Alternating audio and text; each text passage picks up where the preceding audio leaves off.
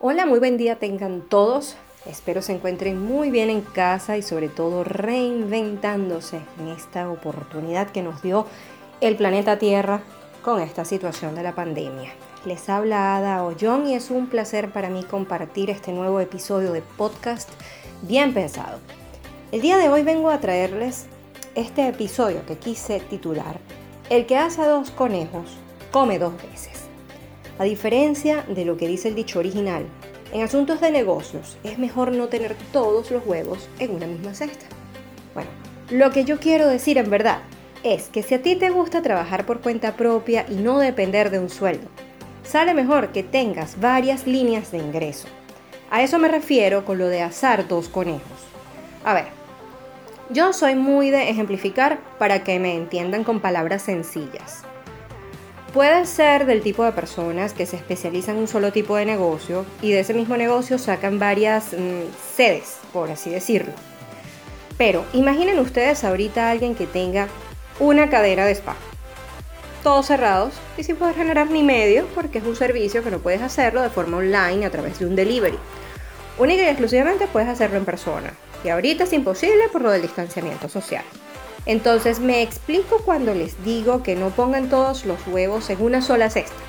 Es decir, no inviertan todo su tiempo o dinero, o ambos, en una sola línea de ingreso, porque tú no sabes en qué momento alguna de estas líneas se vea en la obligación de cerrar y no percibas nada de dinero por esa vía. En estos días escuché una frase que me encantó. La dijo Alessandra Rampola en una entrevista. Ella dijo algo así como, flexibilízate para que no te partas o por allí iba la cosa. Y sí, la verdad es que así debemos ser todos, porque esta situación por la que estamos pasando ha dejado a más de un negocio roto en mil pedazos, precisamente por no flexibilizarse. Ya no hay nada que hacer con el pasado, más allá de aprender de los errores. Pero usa tu presente para flexibilizarte. Si eres de esos cabeza dura que le cuesta ver unos grados más hacia su derecha o hacia su izquierda, este es el momento de flexibilizarte. Y piensa en qué otra cosa podrías invertir. Quizá no hoy, pero tenlo por allí en mente. O mejor aún, escríbelo y ponlo en un lugar visible.